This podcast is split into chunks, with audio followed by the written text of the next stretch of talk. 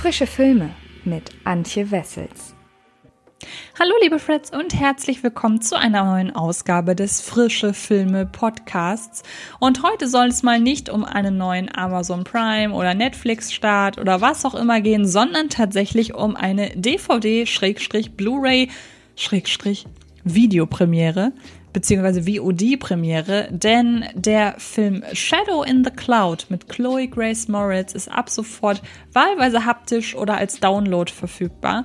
Und ich finde, man darf auf jeden Fall einen Blick auf diesen Film riskieren, obwohl der Film ja im Vorfeld durchaus für Kontroverse gesorgt hat. Die möchte ich gleich für euch einordnen, genauso wie ich gleich euch erzählen werde, was ich denn von dem Film halte. Aber erst einmal sollt ihr natürlich wissen, worum es geht. Denn wir befinden uns im Jahr 1943 in Neuseeland. Flight Officer Maud Garrett, gespielt von Chloe Grace Moritz, hat die Mission, sich in letzter Sekunde einem Kampfflugzeug anzuschließen, das die Reise von Auckland nach Samoa antritt. Doch Maud und ihr streng geheimes Gepäck stoßen bei der komplett männlichen Besatzung nicht gerade auf einen herzlichen Empfang. Was zur Hölle machen Sie hier? Wie heißt du, Schätzchen? Flight Officer Garrett. Ich bin Bordmechanikerin und Pilotin. Es gibt keine Frauen im Air Corps. Meine Mission ist vertraulich, direkt von Major Riger. Das ist alles, was Sie wissen müssen. Wenn die Testosteronbolzen nicht Mods Loyalität zu den Alliierten hinterfragen und sie entgegen der Befehle wegen ihrer Lieferung löchern, dann machen sie sich über sie lustig und machen ihr im gleichen Atemzug vulgäre Angebote. Als wäre das nicht schon Belastung genug, stellt sich das Flugzeug als schlecht in Schluss heraus. Und nur Maud erkennt dies. Als sich dann auch noch der Feind am Horizont blicken lässt und ein sonderbares Wesen Maud attackiert, was die Männer an Bord nicht wahrhaben wollen, lässt es sich nicht weiter abstreiten. Dieser Flug wird für Maud zu einem wahren Überlebenskampf.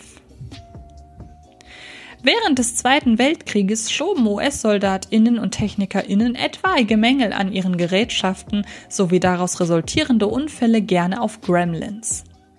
Für wenige war es ein Aberglaube, hinter dem sie mit Überzeugung standen, für viele war es bloß eine scherzende, alberne Art, die Verantwortung von sich zu schieben. Das ist vergleichbar mit der in Teilen Deutschlands verbreiteten Erklärung, nicht man selbst habe ein Glas umgeworfen, den Herd angelassen oder ähnliches getan. Nein, das war der Heilige Geist. Popularisiert und an der Heimatfront bekannt gemacht wurden die Gremlins durch ein Disney-Kinderbuch von Charlie und die Schokoladenfabrik Autor Roald Dahl, das als Grundlage für einen letztlich nie verwirklichten Zeichentrickfilm dienen sollte, sowie durch Disneys Mitbewerber Warner Bros. Im September 1943 duellierte sich Bugs Bunny im immens beliebten Cartoon Falling Hair mit einem kleinen zerstörerischen Knilch, der auf einer Basis der Air Force und den US-Kampfflugzeugen Schaden anrichtet. Warner produzierte während des Zweiten Weltkrieges zudem eine ganze Cartoon-Ausbildungsreihe namens Private in der sich ein knollennasiger, etwas untersetzter Private jede Menge Patz die das zum Militärdienst eingezogene Publikum vermeiden sollte, indem es aus seinen Fehlern lernt. Shadow in the Cloud greift charmant auf diese Cartoons zurück. Regisseurin Roseanne Lang stellt dem Vorspann einen Fake-Vorfilm voran, der wie ein ultrakonzentrierter Private Snafu-Kurzfilm anmutet, in dem zudem ein Gremlin sein Unwesen treibt. Liang bereitet so kurzweilig und effizient die Bühne für ihren Genremix, durch den sich spürbare Verehrung und Dankbarkeit für die Frauen zieht, die im Zweiten Weltkrieg dienten. Nur um von der Geschichtsschreibung vergessen zu werden. So sehr, dass heutzutage uninformierte Typen im Internet was von historischer Inkorrektheit faseln, wann immer Frauen im Militärdienst während der 1940er gezeigt oder im Falle von Dunkirk von manchen KritikerInnen gefordert werden.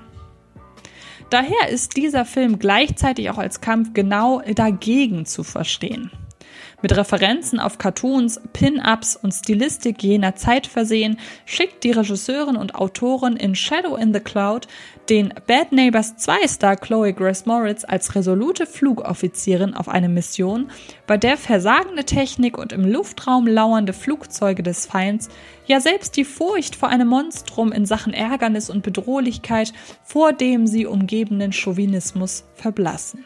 Liang und ihr Kameramann Kit Fraser stilisieren den ersten Akt von Shadow in the Cloud ebenso dezent wie konsequent. Wenn Maud allein in der Geschützkabine sitzt, blicken wir lediglich in ihren Kopf, wo sie vor innerem Auge das Gesicht zur jeweils über Funk hörbaren Stimme vorstellt vor einem satt schwarzen Hintergrund mit dominierenden Schatten und rötlichen sowie grünlichen Neonlichtern, die ihre Gesichter ominös umranden. Auch die Lichtsetzung in der Geschützkabine lässt Realismus links liegen, um stattdessen Moretz in Bildern zeigen, die deutlich kontrastreicher und farblich gesättigter sind, als bei einem Nachtflug in dieser Position logisch betrachtet möglich wäre. Das verleiht angesichts der Farbwahl dem Film ein leicht pulpiges Feeling, weckt also Erinnerungen an Groschenromancover oder Filme mit Groschenroman-Logik und lässt gleichzeitig zu, dass wir mehr von Moritz Mimik zu sehen bekommen, die in diesem klaustrophobischen Setting mitreißend zwischen Wut, Frustration, Panik, Verbissenheit und dem heroischen Sammeln von Mut schwankt. Auch akustisch wird diese 80er Jahre Retro-Pulp-Einschlag durchgezogen.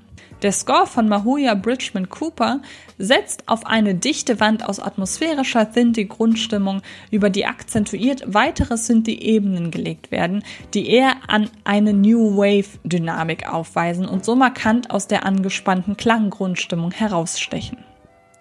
Dieser Clash aus einer akkurat rausgeputzten 40er-Jahre-Ästhetik Moritz Frisur und Fliegerjacke sitzen so perfekt, als sei sie einem US-amerikanischen World War II Propagandaplakat entsprungen. Und zurückblickendem 80er Jahre B-Movie wird von Liang lange Zeit sehr versiert durchgezogen. Sie vereint so das zeitliche Setting fähig mit ihrer thematischen Herangehensweise. Modern selbstbewusster Feminismus trifft auf die Kantigkeit von 80er B-Movies mit Botschaft.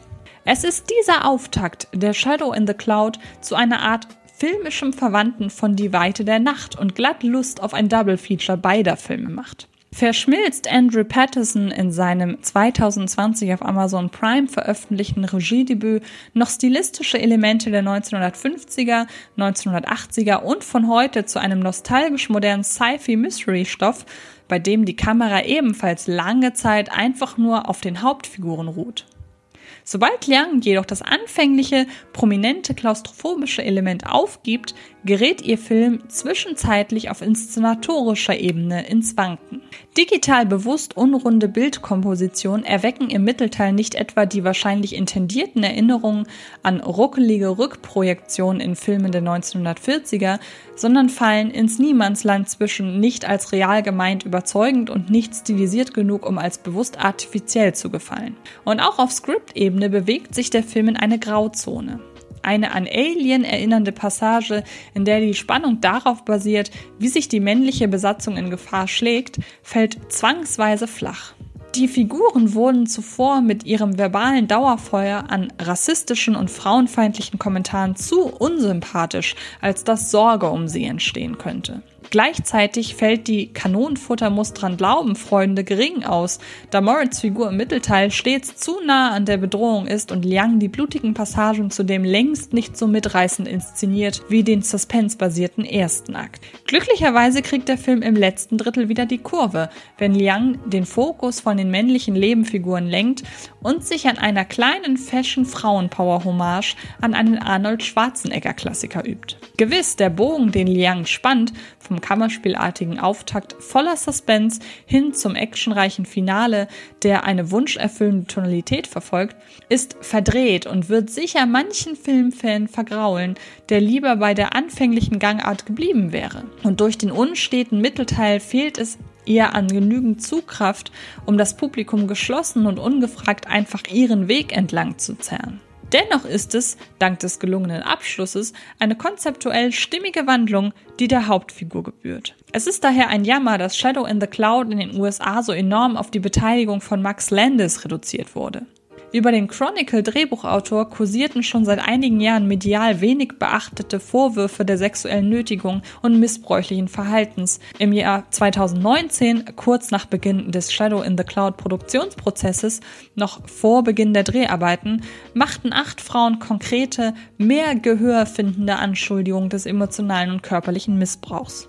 Und auch Vergewaltigung wurde Landis vorgeworfen.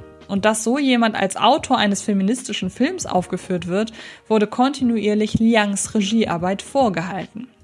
Dass Landis laut Young nicht in den Produktionsprozess involviert war, sondern Shadow in the Cloud lediglich auf einem älteren, schlappe 70 Seiten langen Drehbuchentwurf von ihm basiert, den sie intensiv überarbeitete und ausbaute, interessierte dabei nur wenige. Der Ruf von Shadow in the Cloud war ruiniert, womit Moretz nun bereits zwei Filme in ihrer Vita hat, die aufgrund eines übergriffigen Manns ins Verruf geraten sind. Der andere I Love You Daddy von Louis C.K. Bitte nicht missverstehen, Abscheu gegenüber Landis zu verspüren ist angesichts der schwerwiegenden Vorwürfe vollkommen nachvollziehbar. Aber ist es wirklich gerecht, dadurch Liangs Arbeit in Mitleidenschaft zu ziehen, die sich nach Lautwerden der Vorwürfe gegen Landis dafür stark gemacht hat, ihn als Produzenten vom Projekt zu entfernen und die zudem eine erneute Überarbeitung des Skripts vornahm, mit dem Ziel, ihn somit auch für den Drehbuchcredit im Abspann zu disqualifizieren, selbst wenn die Autorengewerkschaft beschloss, Landis müsse weiterhin genannt werden. Vor diesem Hintergrund drängt sich glatt die Frage auf, ob Moretz und Liang beim Dreh des Finals gewisse Hintergedanken hegten und katharsisch ihre Wut und Abscheu Luft gemacht haben. Aber die Antwort darauf werden sie sicher so schnell nicht verraten. Kommen wir also zu einem Fazit. Shadow in the Cloud ist ein gelungener Genre-Mischmasch, der zwar größere Ambitionen hat, als es Regisseurin Roseanne Liang in der Umsetzung gelingt, Dennoch ist der Clash aus 40er und 80er Ästhetik sowie 80er und gegenwärtiger Tonalität ein unterhaltsames Abenteuer mit einer einmal mehr kräftig austeilenden Chloe Grace Moritz.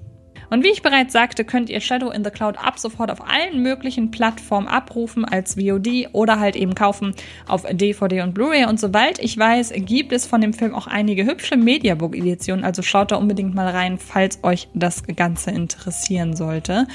Und damit bin ich durch, was Shadow in the Cloud angeht. Ich verweise noch rasch darauf, dass diese Woche noch zwei weitere Podcasts erschienen sind. Einmal zu Things Heard and Seen, einem Gruseldrama auf Netflix mit Amanda Seyfried und zu Die Mitchells gegen die Maschinen, ein Animationsabenteuer von den Lego Movie Machern.